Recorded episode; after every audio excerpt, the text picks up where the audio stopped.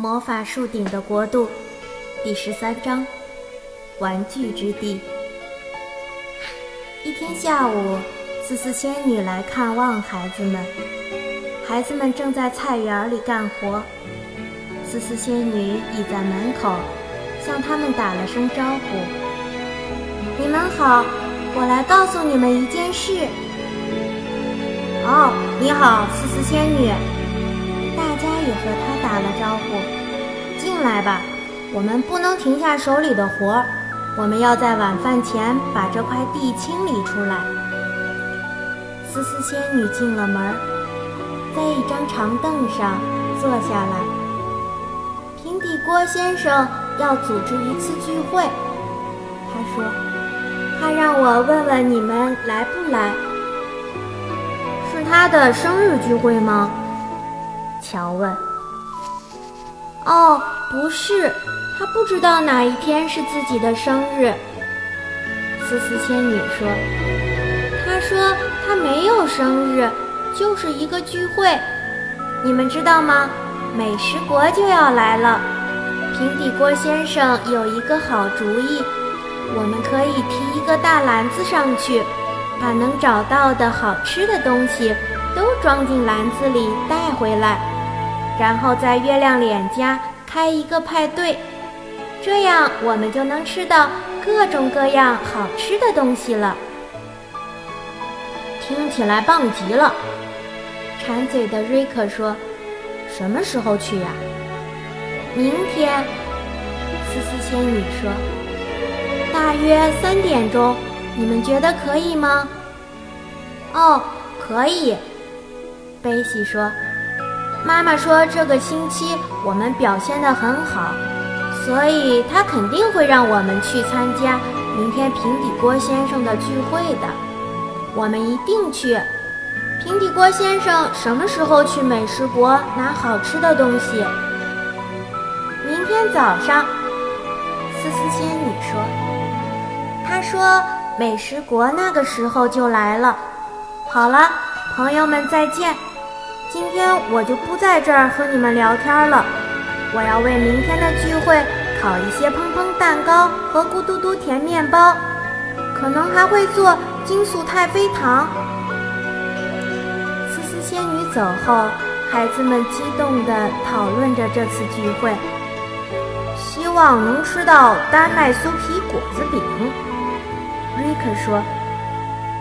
在聚会上吃丹麦酥皮果子饼，贝西说：“是啊。”瑞克说：“丹麦酥皮果子饼好吃极了，我还希望有粉色和黄色的冰激凌。”第二天下午到了，孩子们都很兴奋。妈妈允许他们去参加聚会，但是不愿意让他们穿最好的衣服。如果爬树，就不能穿最好的衣服。他说：“还有，瑞克，这次请你不要把衣服弄湿。如果弄湿了，你就得在家里待一整天，看着我把衣服晾干。”孩子们跑向魔法树，今天树上没垂下绳子，他们只能用普通的方法爬树。大家一边爬树，一边和猫头鹰、皮克金，还有喜太多夫人大声地打着招呼。他们到了月亮脸家，月亮脸和思思仙女已经为平底锅先生要带回来的食物摆好了杯子和盘子。思思仙女拿着一个袋子给大家发糖，来一块金素太妃糖吗？他问：“除了瑞克，所有孩子都吃过这种太妃糖。如果你知道是怎么回事，就没什么问题。可是，如果你不知道，接下来发生的事情的确有点可怕。如果把太妃糖含在嘴里，它会越变越大，而不是越来越小。”当它大到连嘴都装不下的时候，会突然爆炸，然后消失不见。瑞克吃糖的时候，乔、贝西和弗兰尼在一旁看着他。他们用胳膊肘你捅捅我，我捅捅你，咯咯笑个不停。瑞克确实是个馋嘴的孩子，他把一块大大的太妃糖扔进嘴里，使劲嚼着，味道真不错。可是为啥它越变越大了呢？瑞克惊讶极了，想把这种感觉告诉大家。可是太妃糖太大了，大到他没办法张嘴说话。哦不，哦不，哦不！他说：“你说的是什么语言呀，瑞克？”月亮脸笑呵呵地问道。瑞克看上去真的很害怕，太妃糖太大了，嘴巴里都放不下了。接着。他突然“砰”的爆炸了，然后他的嘴一下子空了。哦，瑞克的嘴像鲸鱼一样一开一合。哦，不喜欢这种太妃糖吗？思思仙女说。她尽量忍住不笑，想吐就吐出来吧，吃点别的东西。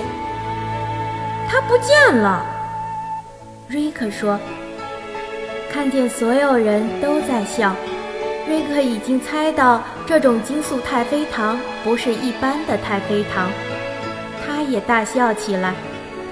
天啊，真把我吓坏了！”他说：“我得拿几块送给我的老师。”月亮脸看了一下表，平底锅先生已经去了很长时间了。他说。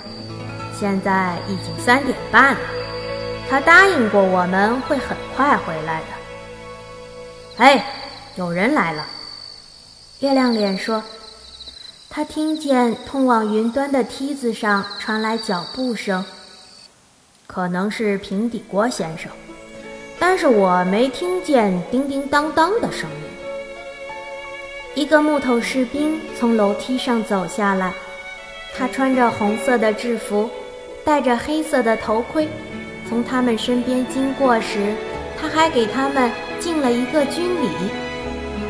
嘿，月亮脸大声叫住那个木头士兵：“等一等，你为什么会住在美食国？”“我不住在那儿。”木头士兵惊讶地说，“我住在玩具之地。”“什么？”现在上面是玩具之地，月亮脸大喊着，惊讶地站了起来。当然，士兵说，美食国得等到下个星期才来呢。哦，士兵消失在树下时，月亮脸抱怨道：“老平底锅搞错了，他去的是玩具之地。”不是美食国，我猜他一定在到处找好吃的东西，想给我们拿下来。这个老傻瓜，肯定不知道自己去错了地方。我们最好去告诉他一声。思思仙女说：“孩子们，你们待在这里，等我们回来后再吃砰砰蛋糕和咕嘟嘟甜面包。我们不在的时候。”你们可以随便吃金素太妃糖。我们也去。贝西跳起来说：“玩具之地一定很好玩，我想带着我的布娃娃一起去，他一定会很开心。”那个地方危险吗？乔说：“玩具们会活过来吗？”当然不危险。思思仙女说。他们爬上梯子，迫切地想到玩具之地去。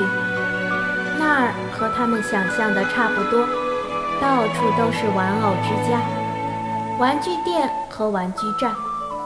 只是这里的玩具个头比较大，泰迪熊、玩偶、毛绒玩具和发条玩具跑来跑去或悠闲散步。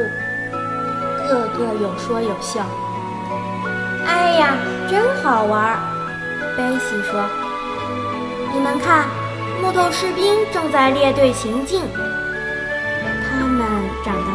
和从梯子上下来的士兵一模一样。”孩子们环顾四周，这时，他们看见月亮脸正在招手叫他们：“快一点儿！”他说：“我们得找到老平底锅，我四处找都找不到它。”六个人在玩具之地到处寻找，可怎么也找不到平底锅先生。我得问问，是不是有人见过他。最后，月亮脸说：“于是他拦住一只泰迪熊。你见过一个浑身挂满水壶和平底锅的小个子男人吗？”他问。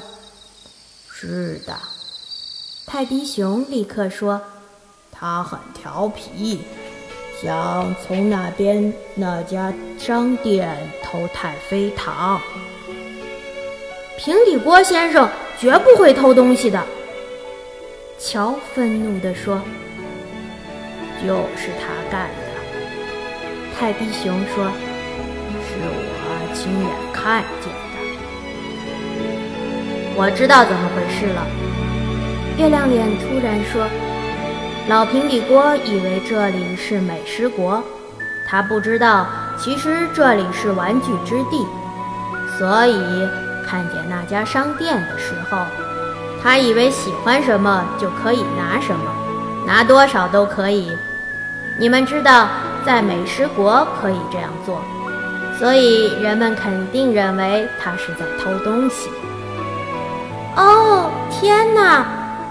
思思仙女诧异地说：“泰迪熊，平底锅先生到底出了什么事？”警察把他抓走。关进监狱了。泰迪熊说：“那边有一个警察，你们可以去问问当时的情况。”孩子们，思思仙女和月亮脸立刻去找那个警察。警察告诉他们，泰迪熊说的没错，平底锅先生因为在商店里偷太妃糖，已经被关起来了。哦，我们必须把他救出来！